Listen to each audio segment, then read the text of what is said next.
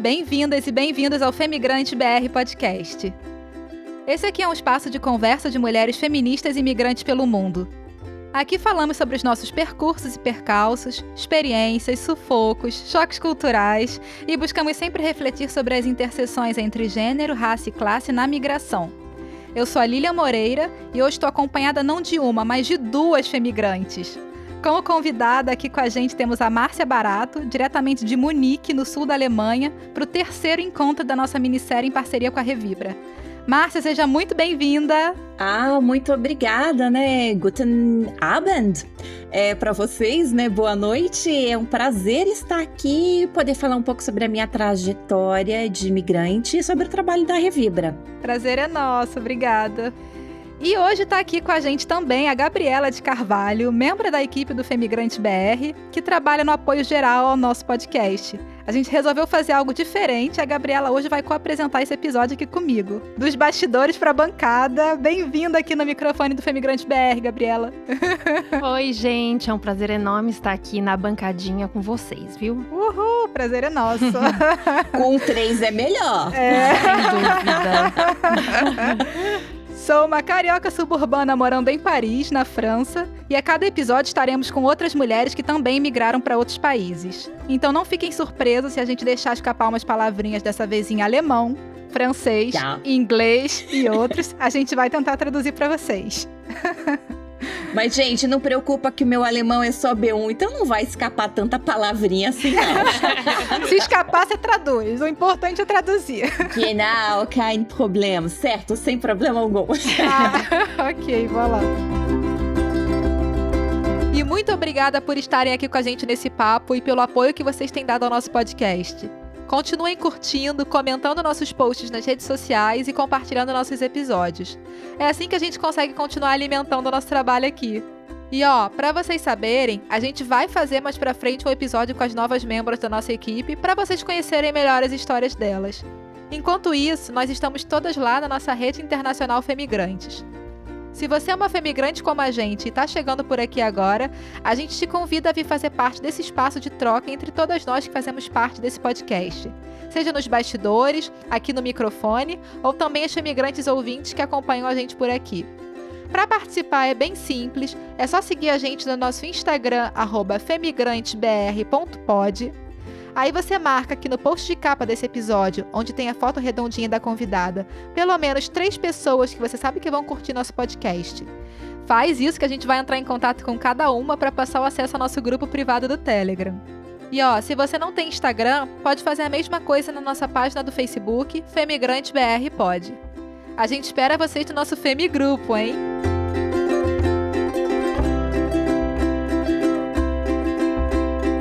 Esse aqui é o episódio 10 do Femigrante BR Podcast e o terceiro encontro da nossa minissérie que estamos fazendo em parceria com a Revibra, a rede europeia de apoio às vítimas brasileiras de violência doméstica.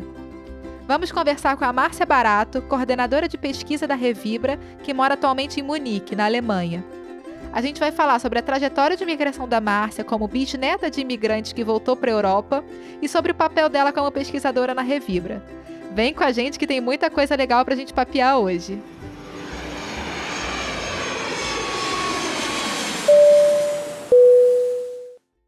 Alô, Márcia, tudo bem? Muito obrigada pela sua presença aqui com a gente nesse terceiro encontro da nossa minissérie de episódios com as mulheres da Revibra. Você pode se apresentar resumidamente para a gente, contando de onde você vem, a sua profissão, sua idade, se você desejar, assim, uma apresentação resumida em poucas palavras para a gente dar o start? Então vamos lá. Oi, eu sou Márcia, eu sou a neta da Joane da Dozolini, a filha da Cecília, três mulheres agricultoras. Eu sou cientista política.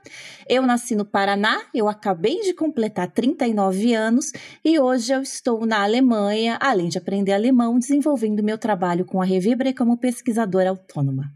Excelente, Márcia. E para a gente entender melhor quem você é hoje, conta um pouco da sua história, como era a sua realidade, sua situação socioeconômica durante a infância e adolescência com a sua família.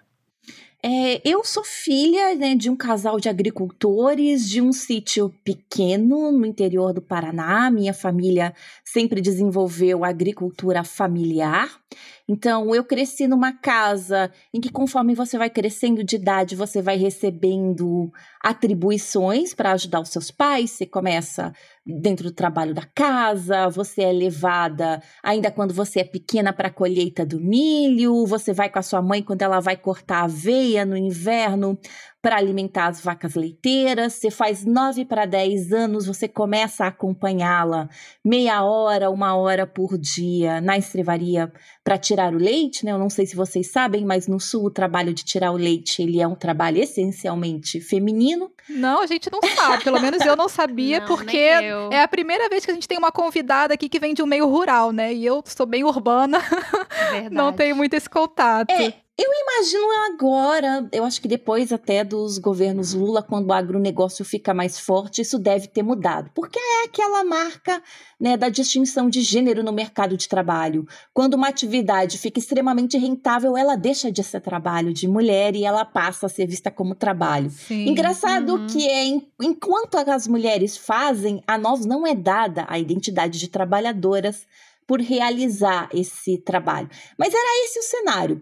A minha família decididamente não era pobre, Uhum. é, mas era uma família que, por conta das memórias, com a fome e a escassez dos meus pais, é porque eles são da primeira geração que consegue dar certo enquanto é, filhos de e netos de imigrantes, né? eles são a primeira geração que consegue dar certo, que por conta dos processos de colonização tem acesso às terras, deixam de ser trabalhadores chamados boias frias para ser os, né, os começar a ser é, pequenos senhores das suas terras, meus pais Sim. tinham uma memória de infâncias e adolescências de muita escassez.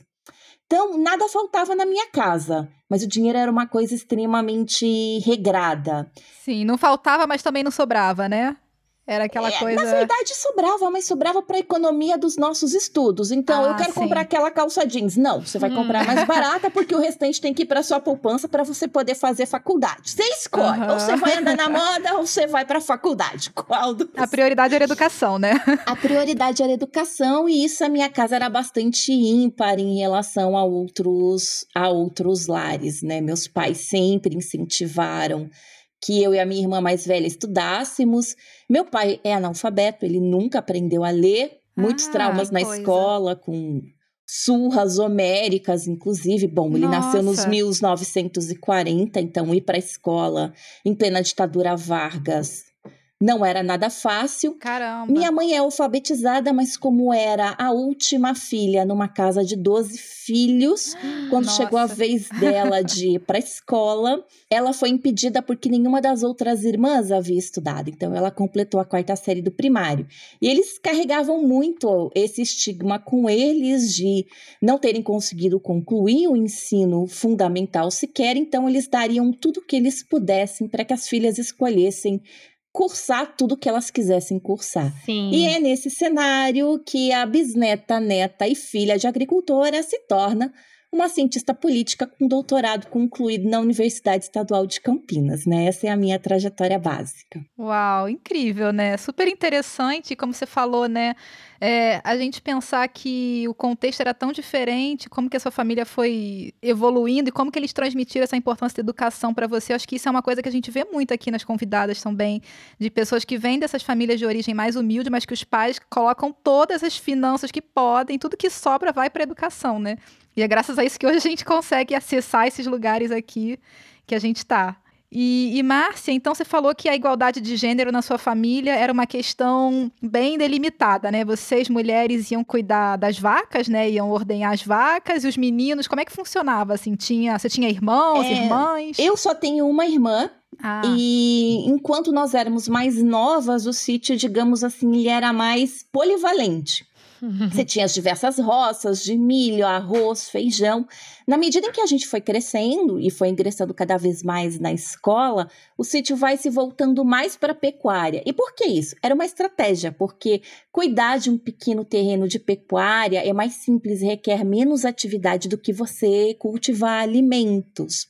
Então, meu pai geralmente era a pessoa que mais trabalhava na manutenção dos pastos, na manutenção das cercas, e nós, as mulheres da família, os ajudávamos nos assim nos grandes momentos de, de atividade com a pecuária, que é reunir o rebanho para vacinação, que é reunir o rebanho para venda, uhum. né, que é uhum. fazer a separação dos animais doentes dos animais não doentes. E assim, essas coisas iam se equilibrando. Meu pai também vem de uma família de 11 irmãos, então, obviamente, quando ele precisava de ajuda com algo do sítio, ele podia contar com os irmãos e um punhado dos 55 sobrinhos de um lado, Nossa. 42 sobrinhos pelo lado da minha mãe, né? Você não trabalha sozinho quando você tá num, num sítio pequeno no interior do Paraná. Mas você acha que era uma família, era um meio muito machista? Ou era relativamente equilibrado? Ah, era, era, era, extremamente machista, porque nós estávamos inseridos numa sociedade extremamente machista, né? Uhum. Via de regras, comunidades agrárias, elas têm grandes espaços de resistência de mulheres, mas eles são isso, eles são espaços de, de resistência. Meu pai sempre escutou com muita frequência e percebam que a pergunta era feita para ele, não para minha mãe, porque afinal de contas a opinião de quem importava era dele. Para que que você vai gastar com o estudo das filhas? Ah, olha Qual só. Qual é a relevância disso? Que coisa. Não precisa. Que desperdício, né? É. Que desperdício. Vai comprar calça jeans da moda. que desperdício transformar duas caipiras com pé vermelho de terra em intelectuais. Então, você, tem esse, você tinha esse machismo de fora, você tinha também um contexto familiar é, conturbado. Meu pai sempre teve alguns problemas mentais, e isso se representava num, em bastante violência de ordem psicológica dentro de casa. Então, nós uhum. tínhamos todas essas batalhas com o patriarcado desde muito cedo. Mas e o mais, vocês sabem que tem sempre um porém. Se fosse comparar com situações de outras famílias, até que a gente tinha alguns avanços eh, igualitários de gênero. Por exemplo, as notas fiscais da venda do leite sempre foram colocadas no nome da minha mãe. Hum. E qual que é a relevância disso? Ela pôde se aposentar ah, como sim. trabalhadora rural. Hum. Muitas das colegas dela que nunca tiveram acesso a cuidar de conta de banco, dinheiro, nota fiscal, de venda das coisas do sítio, a aposentadoria foi negada porque elas eram apenas trabalhadoras domésticas. E mulheres do lar não merecem aposentadoria rural, né? Isso que é assim uma das grandes marcas excludentes de gênero da realidade rural do Brasil. Olha só. É claro, né? Trabalhadora doméstica não faz nada, né? Fica o dia inteiro de perna pro ar, imagina, né? Você só cuida da mão de obra trabalhadora, como é que você pode se considerar importante? Pois é. Nossa. Conta que absurdo, ironia né? aqui, meninas. Muita mas... ironia, tá, gente? Fiquem ligados. e Márcia, naquela época vocês tinham o hábito de viajar? Tinha família morando em outro lugar? Ou era algo inviável para vocês? Essa ideia de poder, né, viajar, ah, morar fora? De novo, viajar custava dinheiro. Então, uhum. só viagem curta. Mas sim, a gente tinha família pensa, né? Com 11 irmãos de um lado, 12 do outro, a gente tinha família no campo do Brasil, o que você quiser. Mas eu lembro que a primeira vez que eu saí do estado do Paraná, andando ali mais ou menos uns 1.500 quilômetros, é, foi aos 8 para 9 anos que uma sobrinha querida da minha mãe se casou em Florianópolis, e aí minha mãe me levou para ver o mar. E aquilo foi assim, Uau. uma coisa. Legal. E na capital ainda por é. cima. Você acha? Você acha? Eu fiquei encantada, né? Florianópolis, acho que foi aí a minha primeira capital. Eu conheci Florianópolis antes de conhecer Curitiba, porque também, né, meus pais moram lá perto da Tríplice Fronteira. Curitiba é um mundo muito distante do, do oeste paranaense. Mas as viagens, elas eram curtas. É, a minha escola pública era uma boa escola pública. Então, por exemplo, eu sempre visitei Cataratas, Parque do Iguaçu, é dia da árvore, você vai fazer um passeio na Mata Tal de não sei aonde. Ai, que maravilha. É dia de não sei o que, você viaja para conhecer o museu e assim, naquela região nós circulávamos bastante. O que, segundo a minha mãe, também já era algo muito diferente da geração dela, porque a geração delas, as meninas eram trancafiadas em casa, elas saíam para ajudar as irmãs mais velhas a parir os sobrinhos, e isso era a viagem das meninas Nossa. no tempo da minha mãe. E a gente já começa com saltos E a minha mãe brinca. E algumas andam, a Márcia pula longe, né? Porque ela começou com essa história de viajar ao norte. E olha onde é que ela tá agora, né? Qualquer dia eu recebo um cartão postal do Polo Norte porque ela não vai sossegar enquanto ela não terminar de subir. Aí eu brinco com ela, mãe, não tem problema, eu também posso descer mais pro sul e mais pro leste, o mundo é, é lógico, grande. né? o céu é o limite. Então você é a primeira da sua família a morar fora mesmo, Márcia? Ou já tinha outras pessoas que tinham vindo para o exterior? É, outros primos mais velhos vieram, inclusive a Alemanha, né? Eu tenho uma prima é, de uma das irmãs mais velhas da minha mãe, que é economista, que fez o doutorado dela aqui na Universidade de Berlim, depois ah, foi para tá. Hamburgo. Tem outros primos que circularam. E esses primos também abriram os caminhos para nós da geração mais nova sassaricar por onde a gente quisesse. Uhum. e então, Márcia, justamente, o que que te fez querer sair do Brasil para vir para a Alemanha, né? Foi por uma iniciativa sua? Foi num contexto familiar? Assim, como é que, Olha, que, que te motivou? A soma de duas coisas: contexto familiar e querer. Quando eu cheguei na Europa, vou começar primeiro do passado para vocês entenderem. Eu descobri uma coisa muito interessante. Nas memórias da minha família, sempre se dizia que os meus bisavós migraram porque as situações de pobreza eram terríveis e uhum. eram escabrosas. E aí, quando você começa a ver a história da migração da perspectiva europeia, você descobre que as pessoas migraram no século XIX porque elas podiam. Hum. Aqueles laços de vinculação dos agricultores com a terra, que eles tinham que cumprir contratos de 20, 30 anos, finalmente estavam desfeitos. E os trabalhadores né, do interior, daqui, né, do sul da Alemanha, do sul da Itália, do norte da Itália, olharam assim: ah, é? Quer dizer que agora a gente pode? Aqui para você, Europa, eu vou me embora para essa tal da América para saber o que, que é. Eles migraram porque eles quiseram. Ah, muito interessante. E em 2017, quando eu faço isso, eu também faço porque eu quis. Uhum. É, eu não estava muito feliz com o meu trabalho no Brasil, a situação política no Brasil já começava a ficar complicada. Uhum. Meu marido, que é da área de TI, havia sido demitido no Brasil. Uhum. E ele olha para mim, posso aplicar para fora? E eu falei, ah, por que não? Eu não fiz doutorado sanduíche, tá na hora de dar uma espiada no mundo. E aí, nisso, de aplicação em aplicação, terminamos aqui, ah, tá. em Munique, na Alemanha. Em que ano foi isso, Márcia? Eu cheguei na Bavária em 1 de janeiro de 2017. Ah, tá. Quatro anos, então, né? Sim, quatro anos. E hoje, Márcia, morando aí na Alemanha, em Munique, como é que está sendo esse processo de contato com essa nova cultura? E como você se sentiu no começo quando vocês chegaram aí? É, os primeiros seis meses foram os mais duros, porque aquela sensação de deslocamento total. Você Ai. não consegue ler a placa na rua, mas também Winterfelstrassen, é, Bundesadresse Streets, um não sei o que lá das quantas. Nossa! Morre. Onde é que você tem que ir? Você tem que ir no Kreiskesverhaltungs. Vocês não falavam alemão? Não, falavam? a gente não falava um A de alemão. Eu falei assim, eu não consigo dizer nem o nome da pinóia do órgão que eu tenho que ir. Como é que vai ser isso? Então, sim, bastante complicado, mas também uma coisa boa, né? Qual que é o bacana de viver no sul da Alemanha? A vida do trabalho ela desacelerou. Hum, eu tive mais tá. tempo para olhar para mim, para descobrir né, se, por que, que a, a, meu, os meus rumos profissionais no Brasil não estavam sendo exatamente aqueles que eu gostaria, o que, que havia dado certo, o que, que havia dado errado. Eu tinha a oportunidade de de recomeçar. E aí, desde então, eu oscilo. Tem momentos em que eu amo estar na Alemanha uhum. e para tudo dar-se um jeito, estou aprendendo outra língua, amo meu trabalho na Revibra, estou me redescobrindo como pesquisadora. Uhum. Yes, e tem períodos em que eu fico o mais rabugento dos gatos velhos. Quem nunca, né? É assim mesmo. É amor e ódio. Inverno. Gente. E aí eu tenho esse, esses períodos de ódio, assim, de de depressão, de tô voltando pro Brasil amanhã.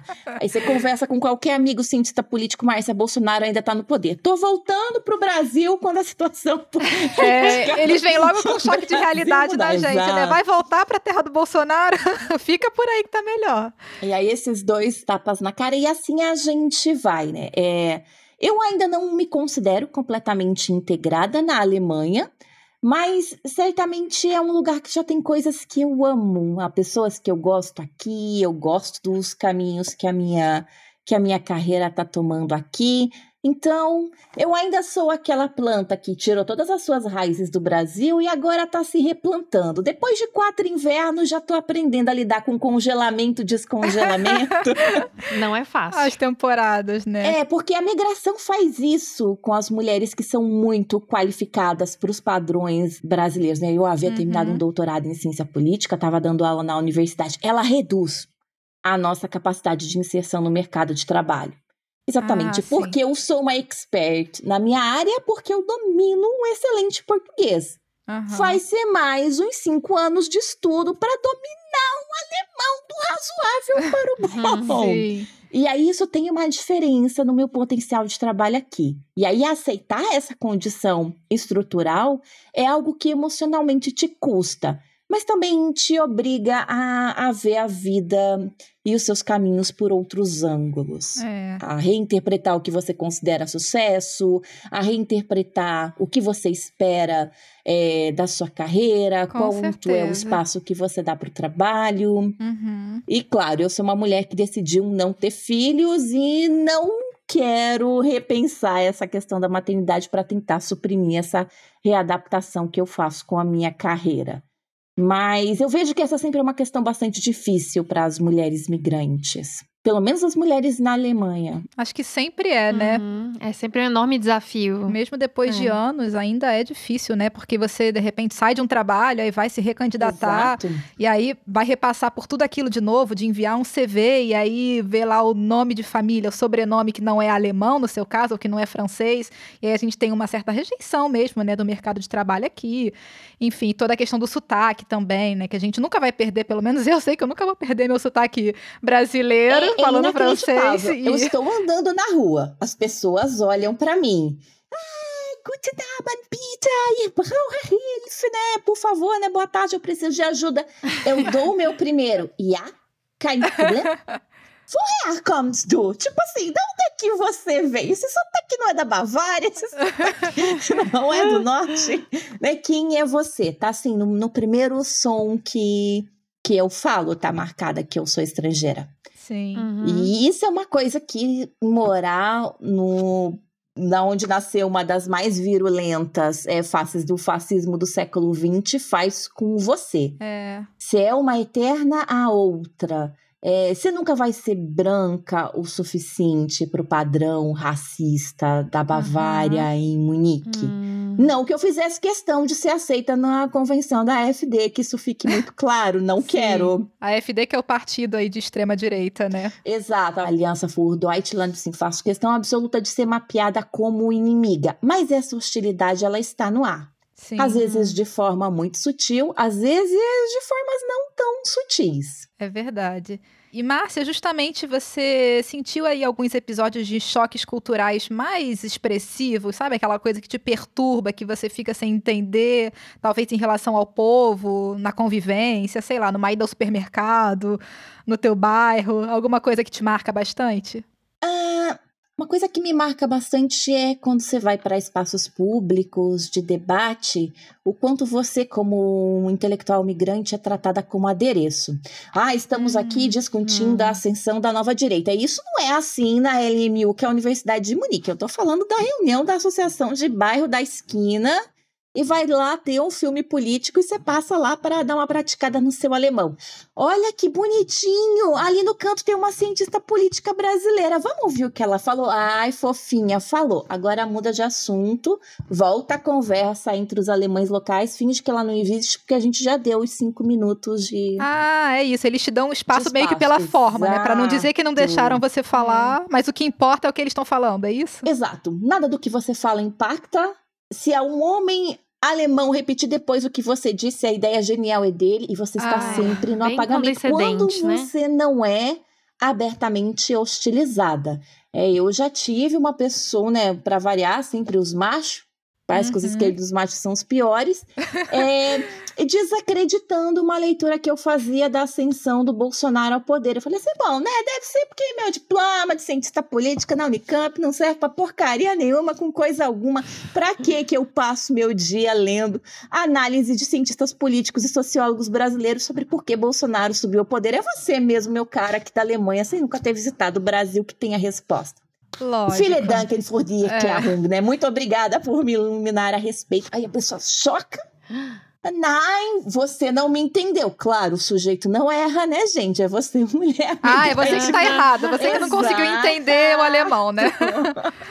Exato. E aí eu lembro que essas coisas no começo elas me punham muito nervosa. Eu ficava possessa. Hoje eu já aprendi a dar uma risadinha, ignora. Né? Eles, eles não suportam que você ria do bairrismo deles. Então, é a melhor resposta e vá construir os espaços onde você pode falar. E tem coisas assim um pouco mais leves mesmo, de dia a dia, de adaptação, não sei, talvez no supermercado ah, ou supermercado. com alimentação.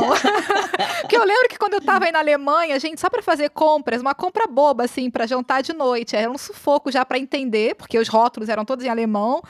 Não sei, assim, cada coisa bizarra que a gente não pensa, né? Mas quando a gente tá no país que não é o nosso, é um desafio. É, eu, eu, eu, por exemplo, tenho uma coisa que eu sempre acho muito engraçada, é o ritmo do caixa. É ah! extremamente ah! rápido.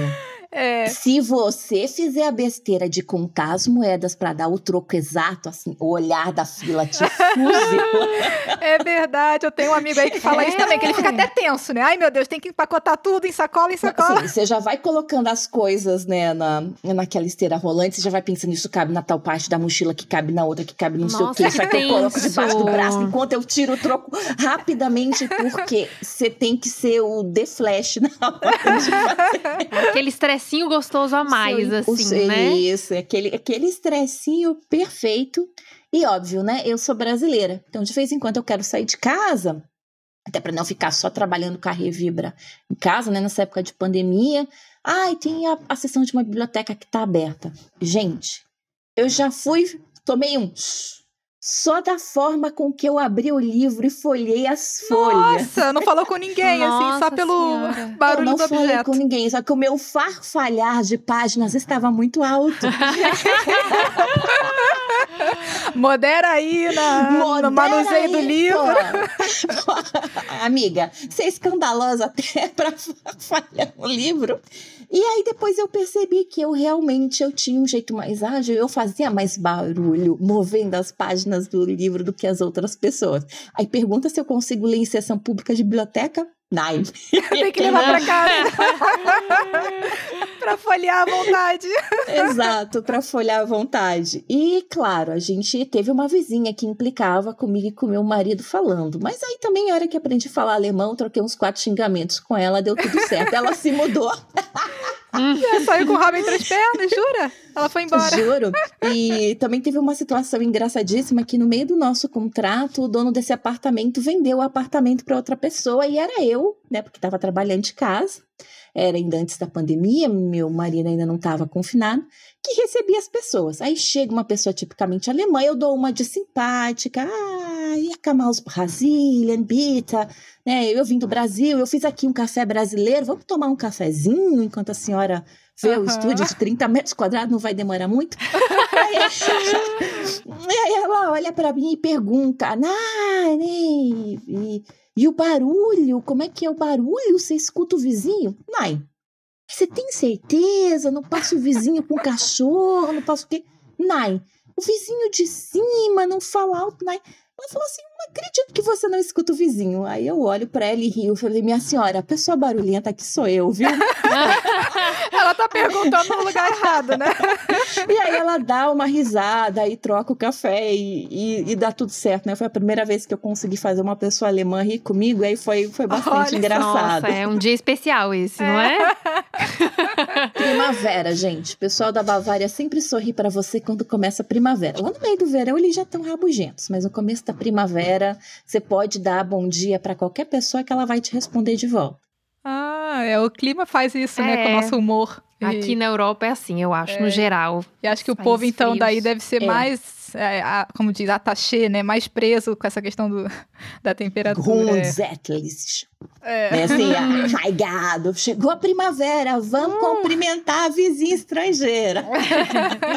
e, Márcia, é, além disso, como é que tá a sua vida atual? Além do seu trabalho com a Revibre, que a gente vai falar mais para frente, quais são os seus outros projetos atuais, seus engajamentos, trabalho, enfim, seu dia a dia aí na cidade? Ah, continuo estudando alemão, claro, né? uhum. né? Óbvio, natürlich. É, eu faço parte do conselho consultivo de uma organização chamada European Alternatives, uhum. que é uhum. uma organização que discute é, os rumos da democracia é, na Europa. Tem uma série de projetos artísticos e de espaços políticos, é, espaços seguros para pessoas migrantes e racializadas debaterem os rumos políticos da Europa. Gosto muito desse projeto. Uhum. Faço parte também de outras redes de resistência cultural, que a gente chama, então ajudo a organizar. Ah, quer dizer, ajudava, mas agora vai voltar, né? Primeira vacina tá aqui, logo vem a segunda. Mas ajudava a organizar encontros da comunidade brasileira com a comunidade alemã local para discutir filmes, documentários sobre o Brasil, o cenário político do Brasil, da América Latina, o um encontro com outros ativistas de direitos humanos. Que mais que faz, faço? Ah, planejo minhas viagens para ir, como diz a minha mãe, dando aquelas passadas largas para todos os lados para conhecer lugares novos. Aproveitando aqui as fronteiras Aproveitando próximas, né? Ah, minha gente, para quem anda 550 quilômetros e ainda não saiu do Paraná, é. se eu ando aqui 550 quilômetros para oeste, eu cruzei três países. É, verdade. então tá, então tá ótimo. E também, né, toco aí alguns projetos de pesquisa ainda com o Brasil. Então, é, faço parte aí de uma rede de de pesquisadores sobre judiciário, e aí também agora com algumas exceções para estudar esse tema na Europa. Hum. E vivo com o meu marido, companheiro, que é pernambucano, ah. que né, me apresentou o Nordeste, lá também tem uma família querida. E, e é isso, gente. Você mencionou que você trabalha, né, organiza aí algumas atividades com latinos. Tem uma comunidade latina grande aí em Munique? Sim, tem uma comunidade. Não chega a ser grande, grande. Sim, mais é significativa. Coisa, mais significativa. A gente tem uma organização social chamada da Migra, que ela é uma organização guarda-chuva, e debaixo dessa organização a gente tem 48 organizações da comunidade latina e da comunidade migrante. Então rola uma troca bastante bacana. Ah, e são muitos brasileiros? Brasileiros eu acho que devem chegar a 6 mil. A comunidade brasileira aqui ela não é imensa, mas é uma comunidade de um tamanho razoável. Ah, tá bom. Muito legal. Interessante.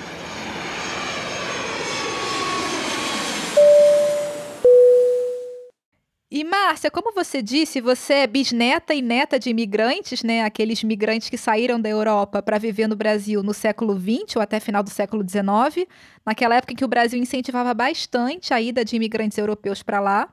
E agora, décadas depois, sua família voltou para a Europa através de você, descendente de europeus, que agora migrou de volta para essa terra, esse continente de origem, né?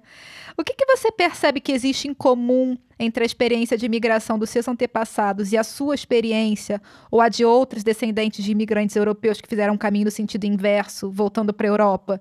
E o que, que você vê de mais diferente nessas experiências?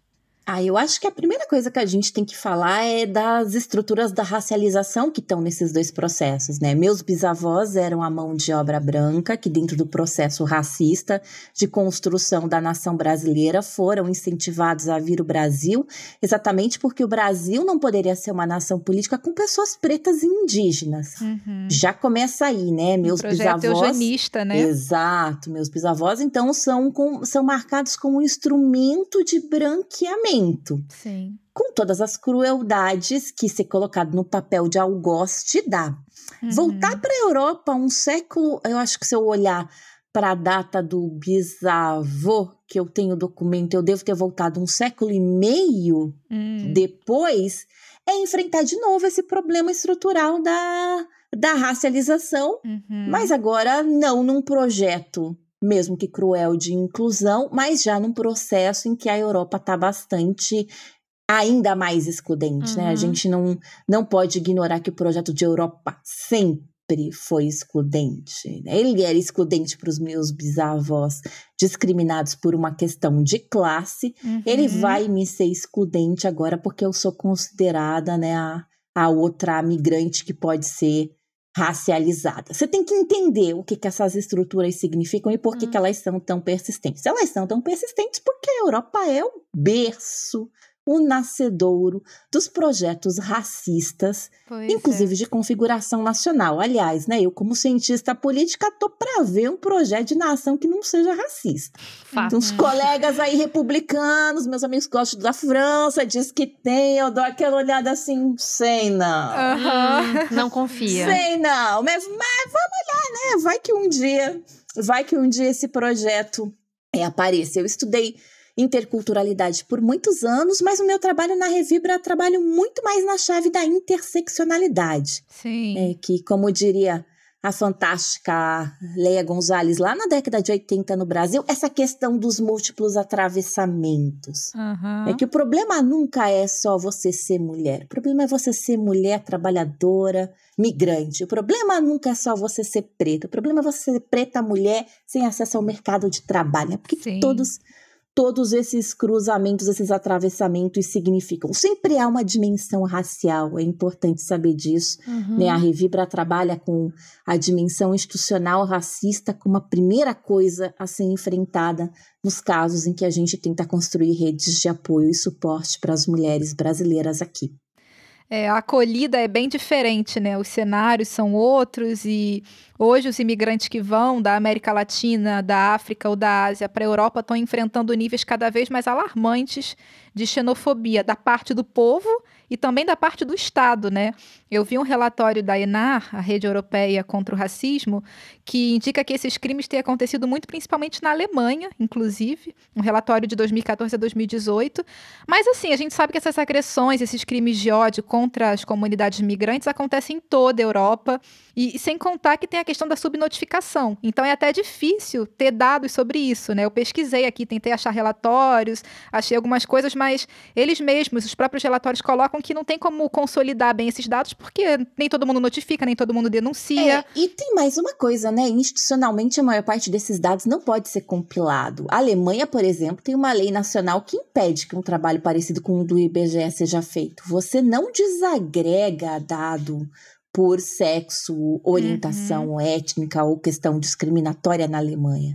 Você tem que ter todo um protocolo específico de pesquisa. E o que, que isso significa, gente? Que você não consegue colocar no censo alemão, você, migrante, quantas vezes você sentiu uma situação de discriminação? Nunca haverá essa pergunta em censo algum, é. porque exatamente existe uma lei que proíbe o governo de fazer esse agrupamento de dados. E aí o que, que a gente tem? A gente tem dados de organizações privadas. Mas por organizações privadas, a gente está sempre olhando para amostras que são muito pequenas. Uhum. E aí o dado vai se inviabilizando, né, se invisibilizando. E a política, principalmente a política das políticas públicas, ela depende dos dados estatísticos para nomear um problema. O que, que acontece com as vivências dos migrantes, elas não são nomeadas como problemas. Os problemas que nos atingem não são compreendidos como problemas por quem pode resolvê-los. Sim. E aí, por exemplo, tá? Vocês devem ter conversado com a Ju todo o dilema das mães migrantes e AIA 28. Sim. Né? A AIA 28 é pensada para o cenário da mãe europeia que casou com um homem estrangeiro. Ela termina o casamento no país dela, o cara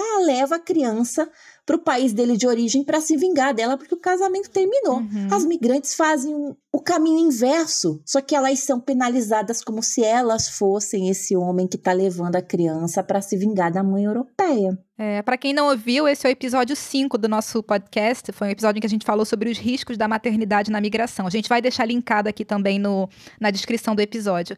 Mas é exatamente, né? Não tem. Isso não é tratado como uma questão que tem que ser resolvida. O fato de não ter dados é justamente isso, né? Ele coloca como se fosse um dado, né, natural, como se fosse uma coisa natural. Não existe problema. Que... Se você perguntar hoje para a Alemanha, que é o país da Europa que mais recebe casos de AIA 28 e tem aí relatório de dado trimestral, Ai, recebemos 78 uhum. pedidos de cooperação. Eu cooperei nos 78. Todo pai que me pediu para a criança voltar, eu pedi para voltar. Yeah! Tô cumprindo com a AIA 28.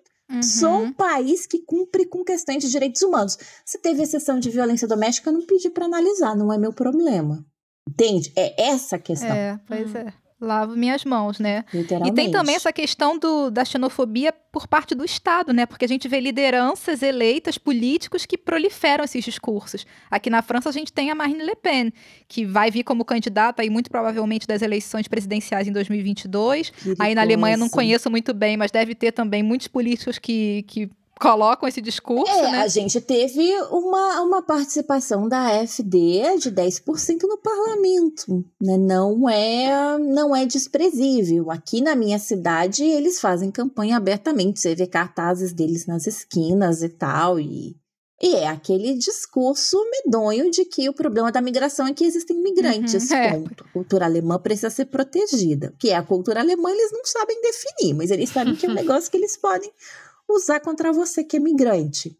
Então, assim, são, são cenários bastante complicados. Eu, particularmente, não gosto do termo xenofobia. Acho que ele foi bem utilizado aí até a década de 40. Hoje a gente fala em espectros amplos de racialização. Porque se a gente usa xenofobia, a gente não consegue lidar com a questão do atravessamento. Hum. Você nunca vai ser discriminada só porque você é migrante. Ser migrante não é ser só migrante. Tem qualificações aí que vão se moldar especificamente a sua trajetória, que vão compor o quadro, o cenário e o ato individual onde a discriminação acontece com você. Eu prefiro usar o termo racialização, prefiro falar abertamente de racismo, porque aí a gente consegue lidar com o máximo possível de, de situações discriminatórias. Exatamente porque essa é a realidade dos migrantes. Como os nossos problemas são subnotificados, porque não nos permitem que eles sejam notificados, uhum. a gente precisa de estratégias e metodologias maleáveis para dar conta de tentar tornar isso visível. Sim. E Márcia, voltando a falar dos dados que a gente tinha dito antes, a gente viu um relatório de 2018 do Banco Mundial que afirma que as mulheres hoje em dia são quase 50% de todos os imigrantes globais. No caso da Europa, elas representam uma porção bastante significativa também da população migrante. Tem inclusive fluxos migratórios específicos, tipo partindo das Filipinas e indo para a Itália, e que são fluxos quase inteiramente formados por mulheres. Coisas que, que é uma coisa que mudou de antigamente, né? Outro dado interessante é o fato que essas mulheres têm cada vez mais migrado de uma maneira, digamos, independente, ou seja, elas estão vindo não apenas como acompanhantes de maridos ou juntamente com a família. Então, sabendo disso tudo, qual a importância para você de compreender como o gênero interage com a imigração? E por que nós, mulheres imigrantes, estamos em uma situação considerada de maior vulnerabilidade? É, o, a migração tem essa face feminina muito forte que começa a se acentuar na década de 90. Uhum. Como você falou, existem né, os fluxos específicos, e isso está ligado né, ao que a gente chama né, desses processos globais de as mulheres, cada vez mais, né, mulheres de diferentes continentes, de diferentes países, se reconhecerem como desvinculadas dos seus arranjos familiares tradicionais, hum, né? O que hum, acontece bastante na, uhum. na Filipina. Eu conheço pouco do caso filipino, né? O que eu vejo aí as colegas especialistas em imigração comentar é que os impactos dos regimes ditatoriais, né, na diminuição dos direitos, é, das mulheres filipinas é uma das causas que ajuda a explicar por que, elas consideram migrar para a Europa uma forma de ter uma experiência profissional um pouco mais aberta ah. do que elas ah. teriam nas Filipinas. Esse é o imaginário, é o motivo que está lá quando ela migra. Uhum. É, qual que é a minha questão com o gênero, né? Eu que eu tô aqui na linha de frente das mulheres que sofrem violência de gênero ou violência doméstica ou violência doméstica combinada com discriminação no mercado de trabalho. É a realidade que elas encontram. Por exemplo, mulheres filipinas respondem pela maior parte dos casos de tráfico de pessoas para fins de exploração do trabalho que se tem na Itália. Ah. A Itália vai traficar mais mulheres latinas para fins de exploração sexual e depois a gente chega lá, né? Uhum. Porque de onde é que vem esse tabu da mulher brasileira hipersexualizada, das latinas hipersexualizadas? Tem a ver com a história da colonização da Europa com, com os continentes do, do Caribe, América Central e, e América do Sul. Sim. Então é aí que o gênero entra. O fato de você ser mulher, cis ou trans, filipina ou latina, percebe que aí os cruzamentos uhum. vão se fundando? Uhum, Existe um roteiro de papel e gênero esperado para a mulher latina que não vai ser cobrado da mulher filipina. Existe um roteiro de trabalho envolvido com gênero que vai ser cobrado da mulher filipina, que não vai ser cobrado da mulher polonesa. Uhum. O gênero vai ser importante para Matiz? O gênero vai ser muito importante para Matiz. Eu vou me associar às teorias aí feministas mais clássicas que vão dizer o gênero é tudo que explica a feminilização da migração? Não. Porque, de novo, hum. a racialização moldável vai configurar diferentes papéis do que é esperado do feminino no mercado de trabalho para grupos diferentes de mulheres. Quão jovem você é? Em que faixa você migra?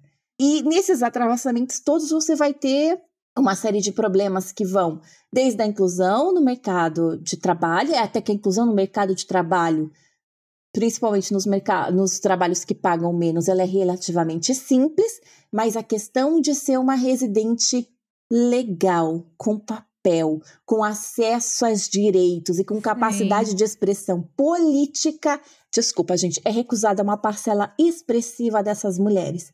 Por exemplo, hoje se estima que 40% das mulheres migrantes na Europa não têm um direito de residência. E com isso, a maior parte delas, por exemplo, não vai acessar nenhuma política pública de saúde gratuita. Nossa, 40%. É um número enorme, né? É um número enorme. É, e, e Márcia, justamente, é, você atua na Revibra como gerente geral e coordenadora de pesquisa, né? E eu estava vendo que muitas redes de voluntárias que atuam de forma independente no apoio a migrantes e mulheres não têm necessariamente um setor dedicado à pesquisa às vezes acaba sendo um trabalho mais operacional, de focar nos atendimentos, no acompanhamento, no dia a dia. Mas por que, que vocês na Revibra resolveram então colocar a pesquisa como um setor integral da equipe? Eu vi que vocês têm uma série de análises sobre esse assunto, sobre o perfil das pessoas que vocês atendem, sobre o tipo de violência que levou elas a buscarem o um atendimento. É, por exemplo, vocês trazem o dado de que mais de 99% das pessoas atendidas são mulheres ou meninas, né? Das pessoas atendidas pela Revibra. Exato. Também vi o dado de que 69% dos casos envolvem mães em algum tipo de vulnerabilidade. Então, assim, você pode explicar para que todo mundo entenda por que, que a pesquisa é tão importante numa causa como essa de combate à violência doméstica que sofrem as mulheres migrantes? E como que esses dados estão ali no papel, no relatório, eles se transpõem para o mundo aqui fora e vice-versa? Bom, primeiro acho que a palavra-chave que explica é política e como a Revibra entende que a política deve ser quando é feita por mulheres. Sim. Sem os dados, uhum. nós não somos jogadoras desse uhum. complexo jogo de tentar fazer com que a experiência das mulheres migrantes seja transparente para a opinião pública. Nós só somos peça.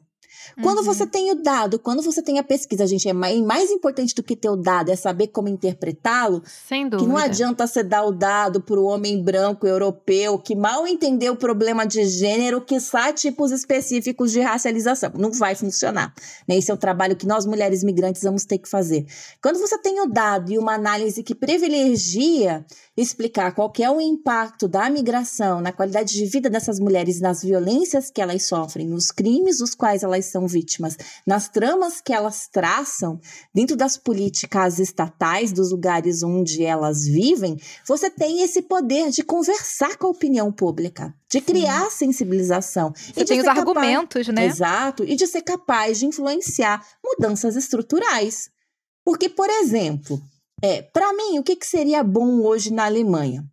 Que toda mulher que denunciasse violência doméstica recebesse pelo menos um período temporário de visto para ela poder se dedicar a levar aquela doença de aquela denúncia de violência doméstica uhum. para frente, porque a gente sabe que isso exige muito da assistida que é acometida por esse tipo de violência, em vez de ter que lidar com a burocracia da migração e acabar esquecendo da denúncia dela de violência doméstica porque ela não tem capacidade emocional, econômica, financeira e social de lidar com duas burocracias ao mesmo tempo. Uhum. Para ser capaz de chegar, alô, escritório de imigração, vocês dizem aí que vocês têm uma diretiva de proteção de vítima de violência doméstica. Eu quero a diretiva administrativa que dê para cada mulher que denunciar pelo menos o visto temporário de um ano. A a, aqui na França tem essa possibilidade, por exemplo. Então, pelo menos Mas isso. é depois que o cara é condenado, não no momento da denúncia. A gente chega lá. Não, a partir do momento em que tem uma ordem de proteção contra o homem, pode ser até antes do julgamento, a partir do momento que tem uma ordem de proteção, Ok, é, verdade. que a mulher fez um BO.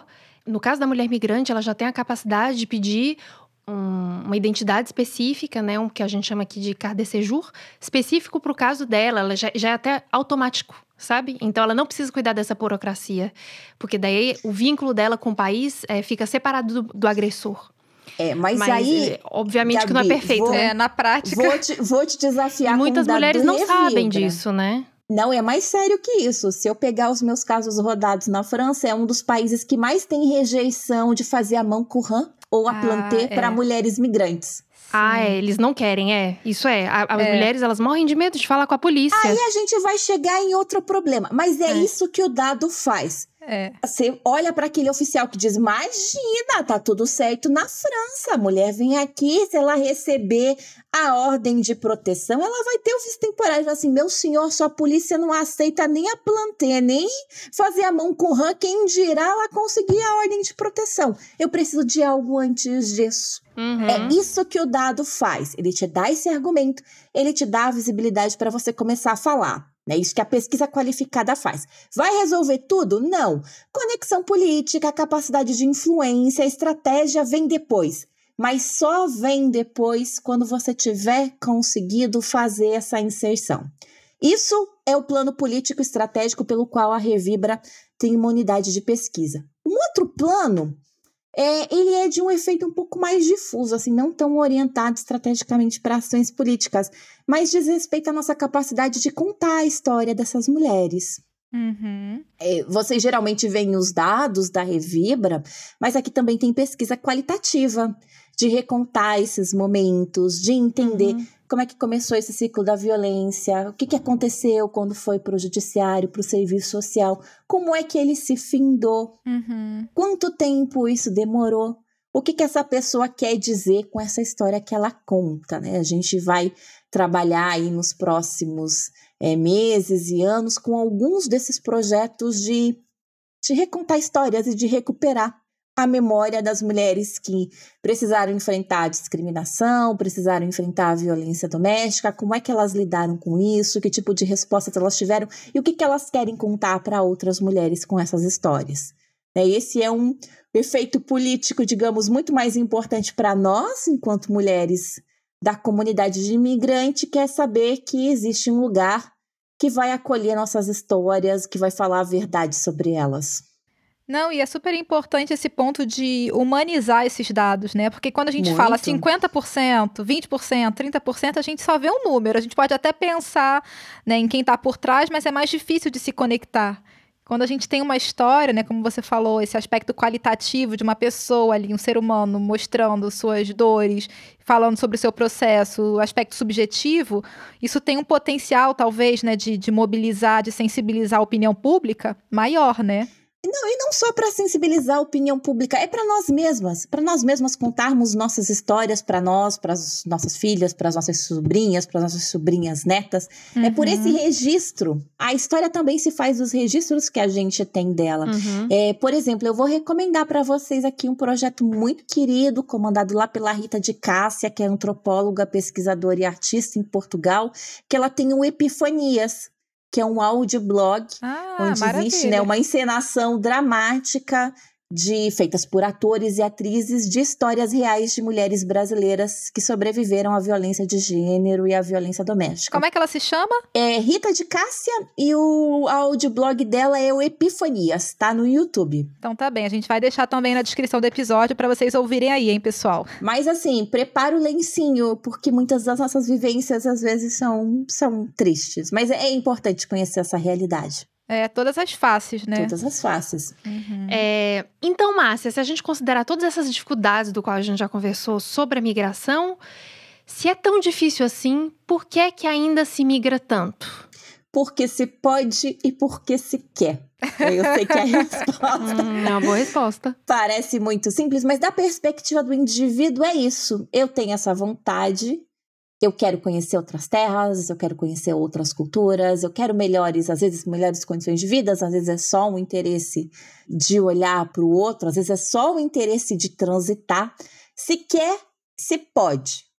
E se encontra um caminho para isso, seja ele o caminho oficial, sejam os caminhos não oficiais. É, quando você olha, eu gosto muito de, da fala de uma historiadora africana, Masala Armin, e que uhum. ela diz isso. É, a, as outras direitas contemporâneas, muitos dizem sobre os perigos e os males da migração, quase como que um defeito moral. Você não pode desejar viver fora do lugar onde seus pais nasceram. Mas a verdade da história humana é que ser da espécie humana é circular pelo planeta. É não verdade. haverá nada, nem desastre ecológico, nem mudanças de eras geológicas, nem erras do gelo, congela, descongela, que vai impedir os seres humanos de migrarem. A gente vai se fundir com esses caminhos que aparecem no planeta e vai sair circulando por ele. É o que nós somos tá na natureza humana, né? Se a gente pode falar de uma natureza humana, que é um conceito bem contestado. Humana, mas olha. Eu acho que tem uma coisa que tá no sangue, essa vontade é, de migrar. Talvez não tá no sangue, mas é na forma como a gente constrói a nossa sociabilidade. Sim, a gente sim, claro. é, é, é, um dito de mamífero que gosta de circular, rapaz. Sim. Tem uns que fogem à regra, que são mais caseiros, né? Que gostam de ficar enfurnados, mas acho que. Tem, mas de vez em quando tem os ciclos, tem aqueles chacoalhões, né? Eu vejo lá os colegas da história comparativa da migração sempre falando isso. Eu não consigo encontrar uma civilização que não tenha fluxo migratório. Não ah, dá. Olha Sim, só, é. juntou, fez bloquinho de ser humano, daqui a pouco uma parte desse bloquinho vai começar a circular. Ai, que interessante. Quero um episódio sobre isso. Depois você passa os contatos aí desse passo, pessoal. Passo os contatos que eu acho que são. Claro, você tem sociedades mais fechadas, sobretudo Sim. aquelas sociedades, é, algumas ilhas lá no, lá no leste, né, Japão poderia ser uma cultura, mas aí, em compensação você já tem a galera da Filipinas que tá igualmente numa ilha e daí, uhum. bora que o mar é grande. e eu quero, eu quero é circular. Então, essas são coisas que, que nos desafiam, né? Aos primeiros registros da história humana, há registros de migração. Os primeiros Fato. registros da história humana, lá as pinturinhas nas, naquelas belas cavernas da França, são histórias de migração. É verdade. Uhum. Então, eu não diria é natureza humana, mas que está incrustado em muita da nossa sociabilidade. Ah, isso tá. Sim. Estamos aí para descobrir como e por que, se sempre seremos, se sempre haverá entre nós grupos de nômades a querer descobrir outros cantos e a viver de outras formas. Esse povo que gosta de desafio, né? Que gosta de um perrengue. pra que ser simples se eu posso fazer um Herausforderung, né? Como dizem os alemães. Ah, um desafiozinho aí é bom. É.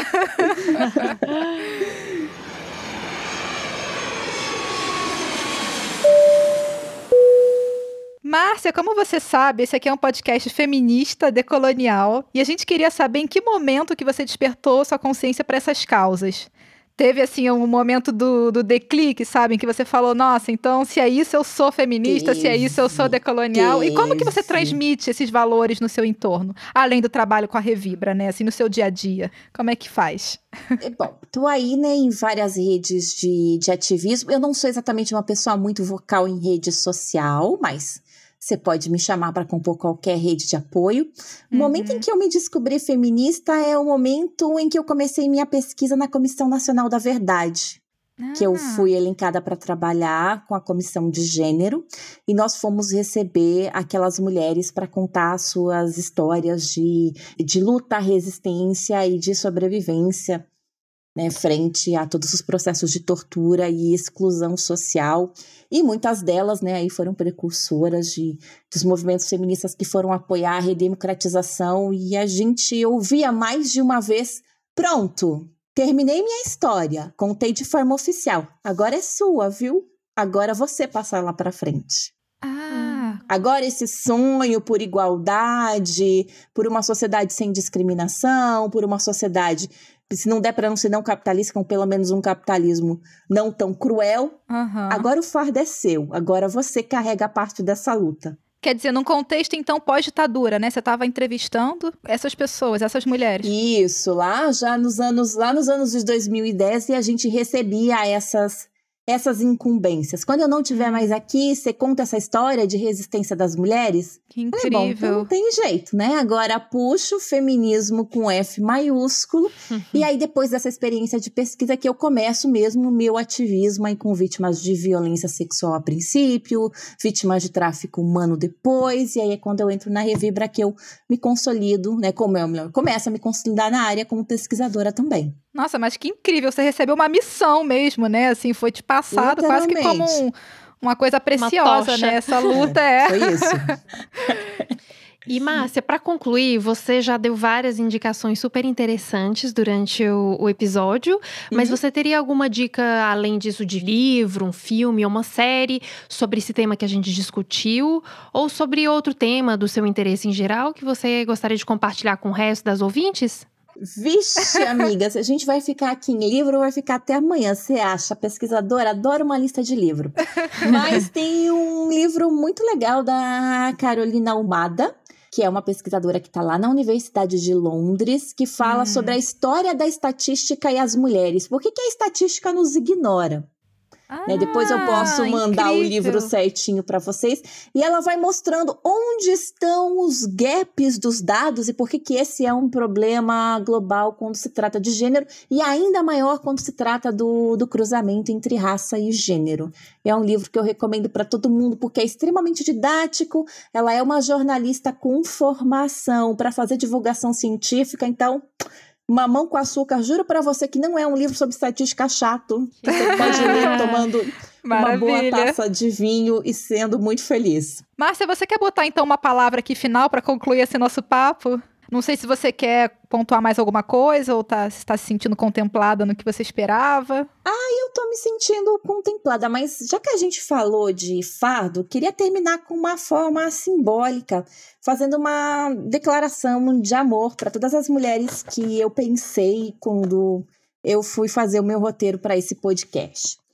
É, a coisa mais bacana de ser uma feminista que atua numa rede de apoio para mulheres e pessoas que foram vítimas de violência de gênero e discriminação é poder vencer aquela barreira do patriarcado que diz que não existe amizade verdadeira entre mulheres. É mentira. Ah, sim. Uhum. Eu queria deixar aí uma declaração de amor para muitas mulheres importantes da minha vida que estiveram desde a minha formação lá em Portão do Ocuí, quando eu era uma agricultora, junto com a minha mãe e com a minha irmã.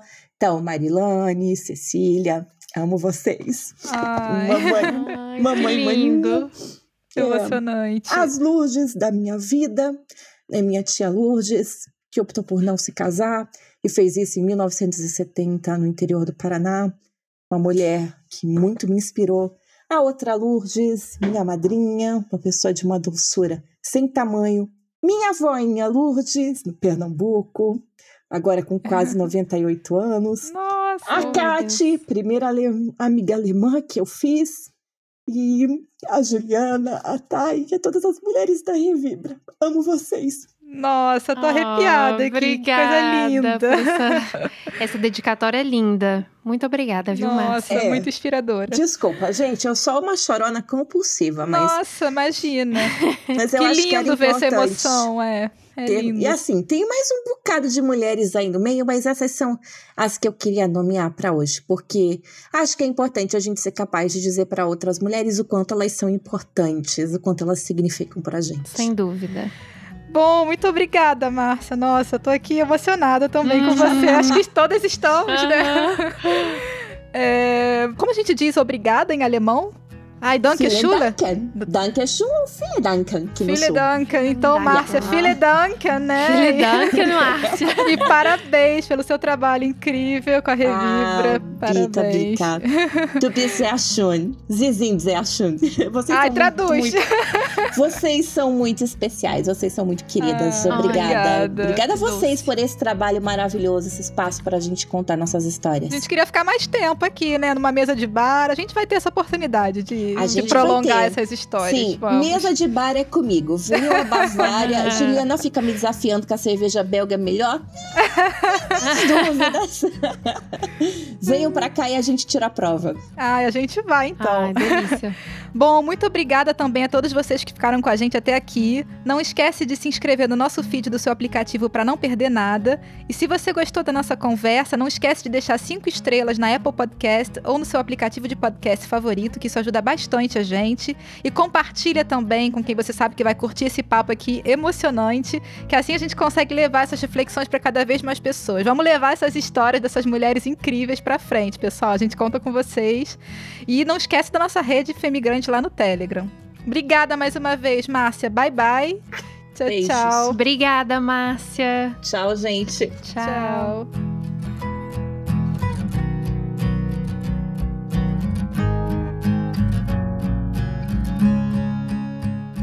Se alguma pergunta que a gente fizer, você não tiver a vontade em responder, você fala pra gente. Fala, ó, vamos pular pra próxima, né? A gente não quer invadir sua privacidade de forma alguma. Não, Fica tudo bem. Ninguém vai me perguntar o que eu fiz no último carnaval de solteira, tá tudo certo.